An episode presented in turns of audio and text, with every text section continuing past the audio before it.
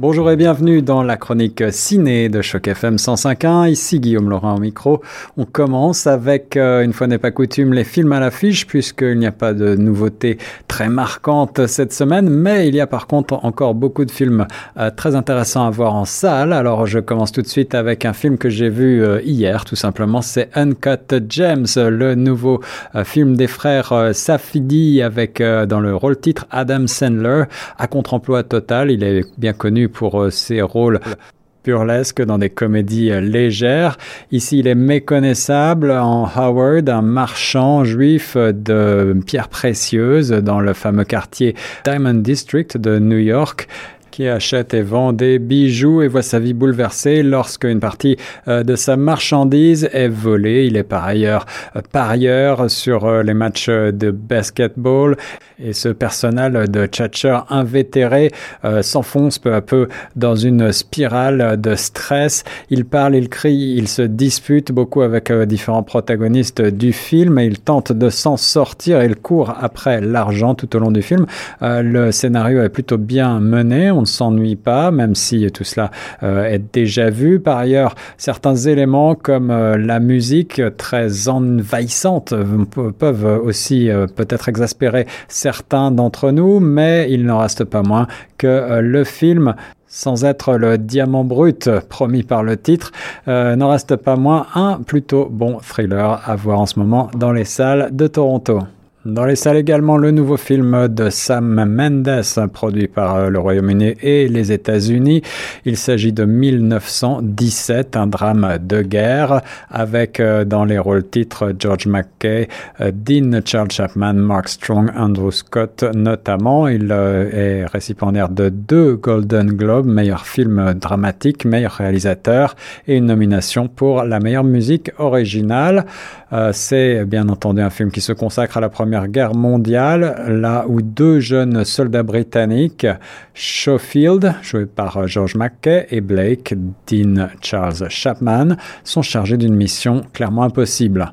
Dans une course contre la montre, ils doivent traverser les lignes ennemies et livrer un message empêchant une attaque mortelle contre des centaines de soldats, parmi lesquels se trouve le frère de Blake. Alors, Sam Mendes, c'est le réalisateur euh, de, de certains 007, euh, Skyfall notamment, très réussi, mais aussi American Beauty en 1999.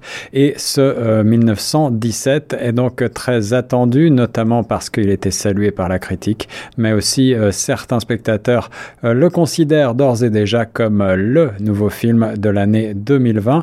Bien entendu, la Première Guerre mondiale a déjà été traitée maintes et maintes fois par Hollywood, mais ici, on nous promet euh, beaucoup de réalisme avec un aspect immersif très impressionnant, tourné quasiment comme une seule grand plan séquence de deux heures et donc euh, peut-être un chef-d'œuvre cinématographique à voir en salle. Dans un genre différent, faisons mention du Song of Names, un film canadien coproduit avec la Hongrie, réalisé par François Gérard, avec euh, Tim Roth et euh, Clive Owen, ainsi que Catherine McCormack dans les rôles principaux.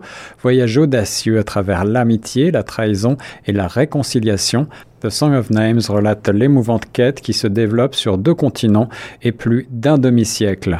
Alors pour ceux qui ne le sauraient pas, François Gérard, c'est un réalisateur, scénariste, acteur et metteur en scène québécois bien connu depuis euh, le début des années 90, notamment en 1998 avec son euh, grand succès Le Violon Rouge.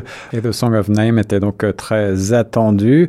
Il est salué par de nombreux critiques, notamment pour la musique le jeu des acteurs, mais aussi l'atmosphère qui se dégage du film et surtout pour la belle histoire touchante et humaine, même si certains trouveront le film peut-être un peu froid. Toujours à l'affiche également, je ne vous ai pas parlé encore du dernier Star Wars en date, le tout dernier de la saga avant le prochain.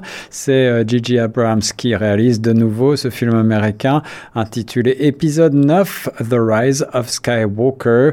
il s'agit, vous le savez, donc de la fin de la fameuse saga. Leur histoire vivra pour toujours, nous dit-on. Star Wars, l'ascension de Skywalker en français, c'est un pur produit euh, Walt Disney qui réunit tous les ingrédients pour satisfaire les fans de la première heure, mais aussi les néophytes.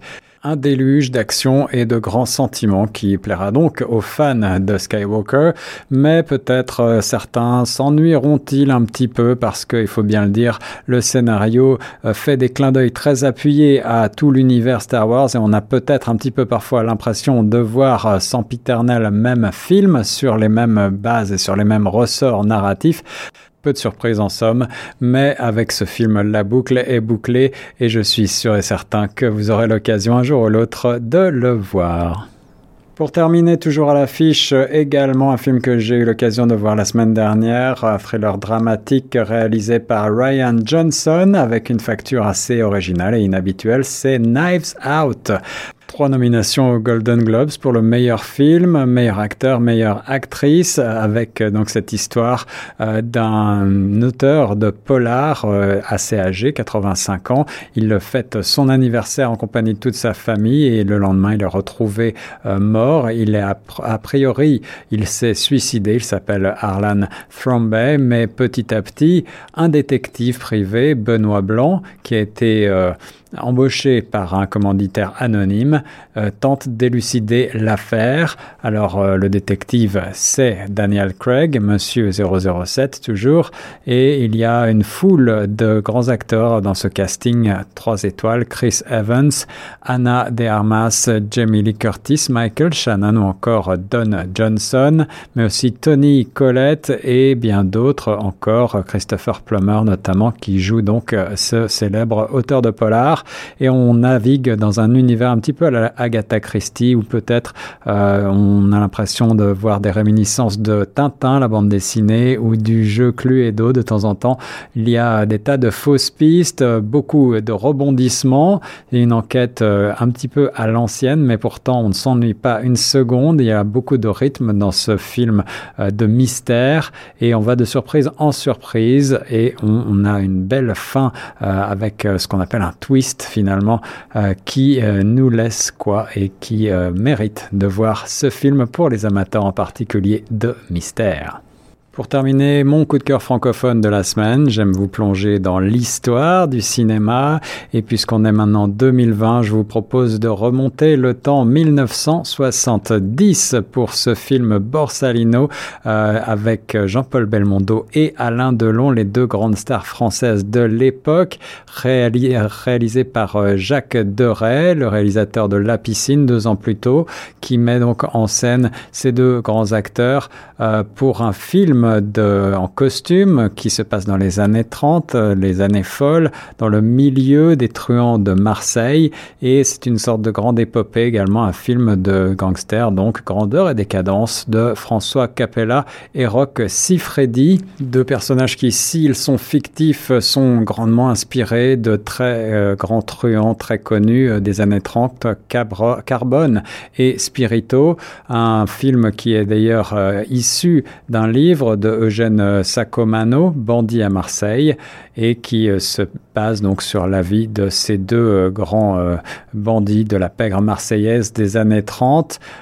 Et Jean-Paul Belmondo avait tout d'abord refusé le scénario puisque son personnage était un collaborateur pendant la Deuxième Guerre mondiale et le comédien rechignait à incarner un tel personnage, mais finalement il est convaincu par une réécriture du projet et Alain Delon qui donc incarne son acolyte. Et le film film devient un grand succès à tel point qu'il y aura une suite en 1974, Borsalino Co, qui ne bénéficiera pas euh, du même accueil. Alors euh, certains y voient euh, une sorte de parrain à la française dans ce Borsalino, en tout cas un classique à revoir cette semaine avec ce Borsalino de Jacques Deray sorti en 1970. Bonne semaine et bon cinéma sur choc.